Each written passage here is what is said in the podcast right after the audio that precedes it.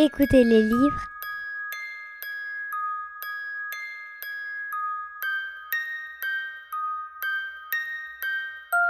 à la radio Lyotet.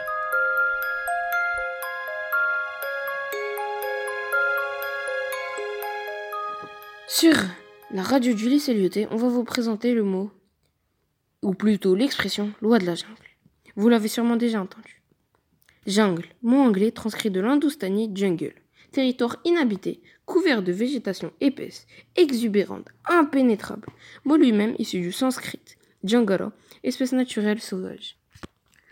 Le mot jungle se répand comme une traînée de poudre dans la société industrielle en plein essor à la fin du XIXe siècle et au début du XXe siècle. Paradoxe pour un terme qui évoque un monde sans humains et sans machines. Eh bien, pas tout à fait. Car c'est dans une expression qui se popularise, la loi de la jungle. Cette formule est employée par analogie pour définir un milieu hostile, jungle des villes ou monde des affaires où les plus forts écrasent les plus faibles, où les gros mangent les petits, où ceux qui refusent la lutte ou s'en montrent incapables sont voués à l'échec. Depuis plus de cent ans, la loi de la jungle est synonyme de raison du plus fort, de concurrence déloyale, de course au profit débridé, de victoire du cynisme sur l'humanisme. Cette loi semble sans foi ni loi. Or, à isoler une expression, à citer une bribe de phrase, hors de son contexte, on en arrive à lui faire dire le contraire de ce qu'elle entend signifier à l'origine. C'est Rudyard Kipling, avec son recueil de nouvelles en deux tomes, Le Livre de la jungle, paru en 1894, puis le second livre de la jungle, l'année suivante, qui a fait découvrir le mot jungle aux lecteurs européens et américains. Et l'expression la loi de la jungle y figure à de nombreuses reprises dès le début de l'ouvrage. Certes, le mot jungle désigne un milieu où l'homme ne règne pas, mais les héros, animaux, s'y montrent d'une sagesse et d'une magnanimité si royale que bien des souverains humains pourraient les leurs envier. La loi de la jungle, qui est de beaucoup la plus vieille loi du monde, a prévu presque tous les accidents qui peuvent arriver au peuple de la jungle. Et maintenant, son code est aussi parfait qu'on pu le rendre le temps de la pratique. C'est l'ours Balou, le docteur de la loi, qui enseigne ses commandements à Mowgli, le petit homme. Dès que celui-ci montre rétif, Balou l'avertit.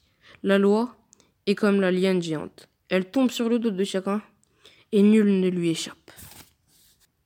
À un moment du récit, une chaleur encore plus forte que d'habitude engourdit la jungle, et la grande sécheresse qui s'ensuit incite les animaux à s'organiser. Dans les articles parfois de la loi, la soif prime la faim. La chasse est donc suspendue. Et, puni de mort, quiconque se permet de tuer ou abreuvoir une fois la trêve de l'eau déclarée. Tous doivent pouvoir venir boire au rare d'eau restant sans risquer de se faire croquer tout sec. L'extraordinaire chapitre intitulé Comment vint la crainte se clôt par la récapitulation complète des articles de la loi, dont celui-ci en apothéose.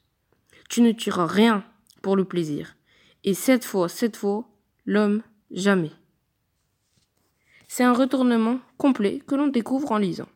Mais en lisant vraiment ce texte, l'histoire d'un petit homme abandonné en pleine jungle après la mort de ses parents, selon notre conception dévoyée de la loi de la jungle, il devrait se retrouver non seulement seul au monde, mais rapidement mis en pièces.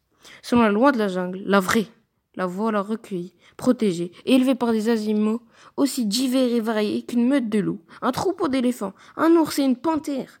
Pourquoi laisser les moutons de Panurg, les loups de Wall Street et les perroquets confisquer le son profond de la belle expression La loi de la jungle n'a rien à voir avec une acceptation bêlante de violence, d'égoïsme et de mépris.